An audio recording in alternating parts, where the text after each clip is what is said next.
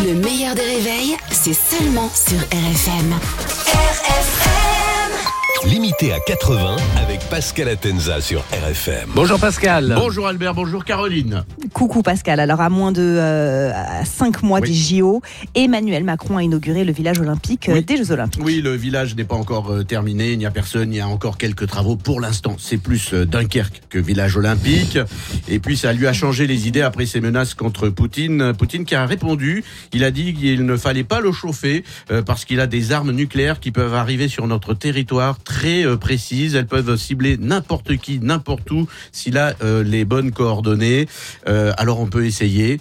Deux euh, place de l'hôtel de ville, 75004, mairie Non, mais- de Paris. On peut essayer. Donc le village a été construit en Seine-Saint-Denis où vont vivre pendant les Jeux tous les athlètes, tous les sportifs, dans le 9-3.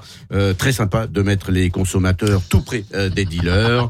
C'est du circuit court, c'est du gagnant-gagnant, Oui. c'est éco-responsable. Bravo Paris. Alors socialement, c'est très bien pour le 9-3. C'est un des départements les plus pauvres qui a connu les émeutes hein, l'été dernier. C'est dans le 9-3 où on emploie malheureusement l'expression euh, petit ange parti trop tôt.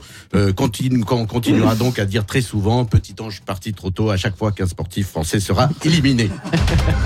Macron qui a fait une annonce particulière, il voudrait qu'Aya Nakamura chante du Edith Piaf pour l'ouverture des, des C'est vrai, JO. vrai. Alors, euh, qu'est-ce que tu préfères Partir faire la guerre en Ukraine ou entendre Aya Nakamura chanter du Edith Piaf? Je crois que la question, elle est vite répondue. Chanter du Edith Piaf, euh, pourquoi pas, même si elle a plus le physique de Marcel Cerdan. Euh, en poids lourd, on a une vraie euh, chance de médaille. je, je crois. Depuis cette annonce, les réseaux euh, sociaux en colère. Ah, ça va être de la merde, elle va faire de la merde et faire du bronze. En JO, c'est quand même déjà pas mal. Les élections européennes approchent, c'est en juin, avec une liste surprise, la liste de Francis Lalanne. Francis Lalanne qui est à la politique, ce que Francis Lalanne est à la euh, chanson. et, et il continue de propager la rumeur, comme quoi, euh, il continue de propager la rumeur comme quoi Brigitte Macron serait un homme, euh, ce qui a mis en colère, et on comprend sa fille Tiffaine qui a répondu dans la presse, non, elle n'est pas un homme, arrêtez de lui casser les... Ah bah non, en fait, non, bah non, on peut, on peut- pas.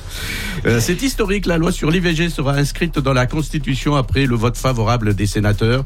Alors on croyait euh, pas que les sénateurs allaient euh, voter pour l'IVG, puis on se rappelle que les sénateurs prennent de la drogue et font des sextapes avec des jeunes parlementaires. Tu m'étonnes qu'après ils veulent qu'elles avortent. Ils vont être contents. Oui, Gérard Larcher, il a dit euh, un enfant non souhaité, c'est comme un plat de carottes hein, poubelle. Et- Oh non. mais au moins on comprend. C'est ludique. Les évêques de France, euh, les évêques de France, en revanche, euh, ont fait part de leur tristesse sur l'inscription de l'IVG euh, dans la Constitution. Voilà, moins d'enfants, euh, tant pis. On va se rabattre sur les scouts. Voilà. Oui, oui. Toujours une solution à tout. hein. Ouais, bah oui. Bravo Pascal, Pascal Atenza sur RFM. C'est tous les matins à 8h15. Le replay en vidéo sur le Facebook du meilleur des réveils. Ou alors vous pouvez télécharger en podcast. Le meilleur des réveils avec Albert Spano et Caroline Turbide de 6h à 9h30 sur RFM. RFM